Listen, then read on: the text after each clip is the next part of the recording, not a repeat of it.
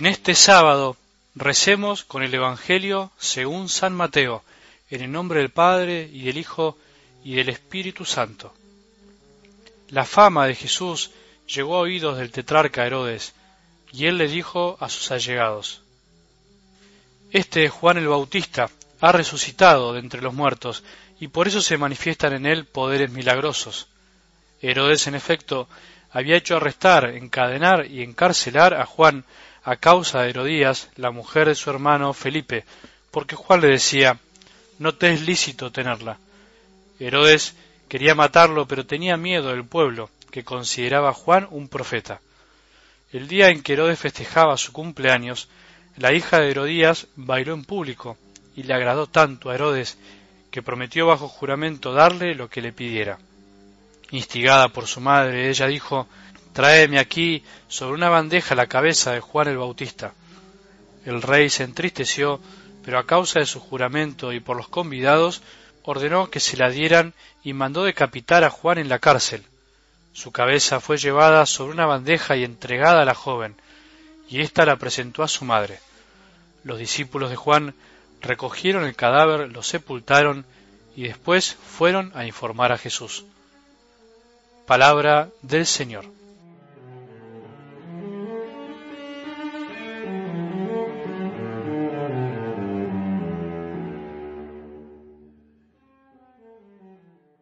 Un consejo para hoy, para mí mismo y para vos, para los tuyos. No le aflojes, te lo pido por favor, que no le aflojes. Muchas cosas podemos dejar de hacer en nuestra vida, muchísimas.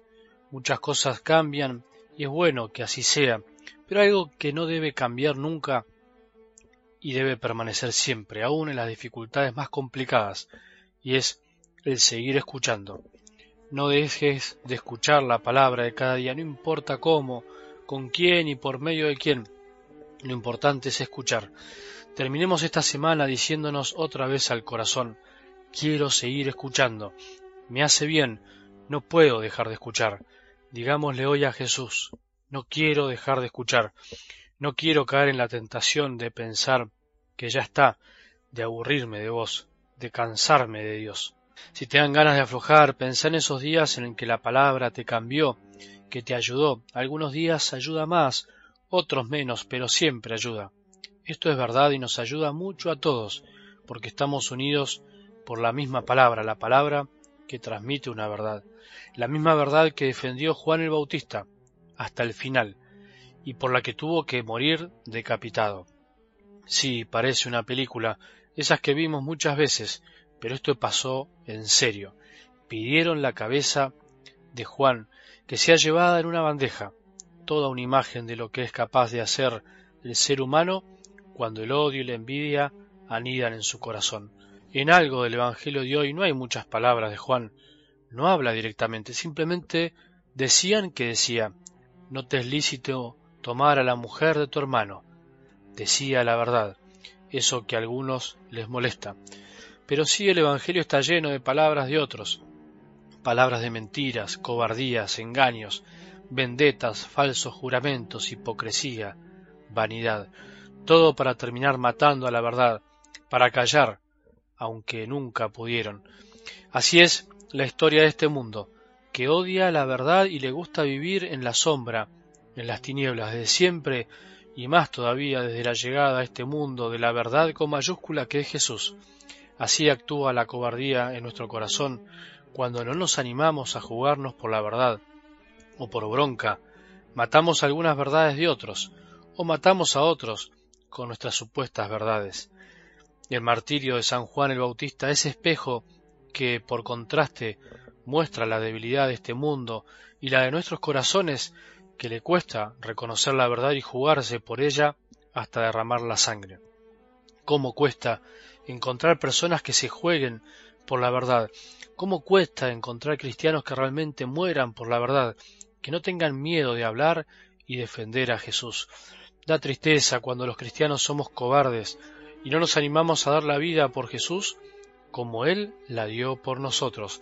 A veces defendemos muchas verdades, pero son chiquitas, son intrascendentes, son superficiales, y no defendemos la única verdad por la cual vale la pena vivir y morir. Cuando tomamos conciencia de que alguien nos amó hasta el extremo y dio la vida por nosotros, vamos entendiendo que nuestra vida no tiene sentido si no vamos por el mismo camino, que no vale la pena sufrir por bagatelas, sino únicamente por el amor, el amor de Jesús.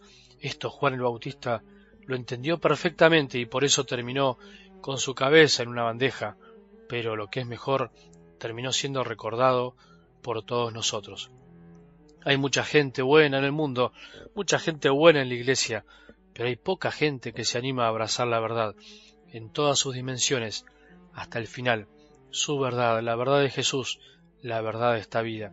Es muy fácil ser como Herodes, como Herodías y su hija, como los que estaban en ese cumpleaños, o como ese guardia que cumplió una orden.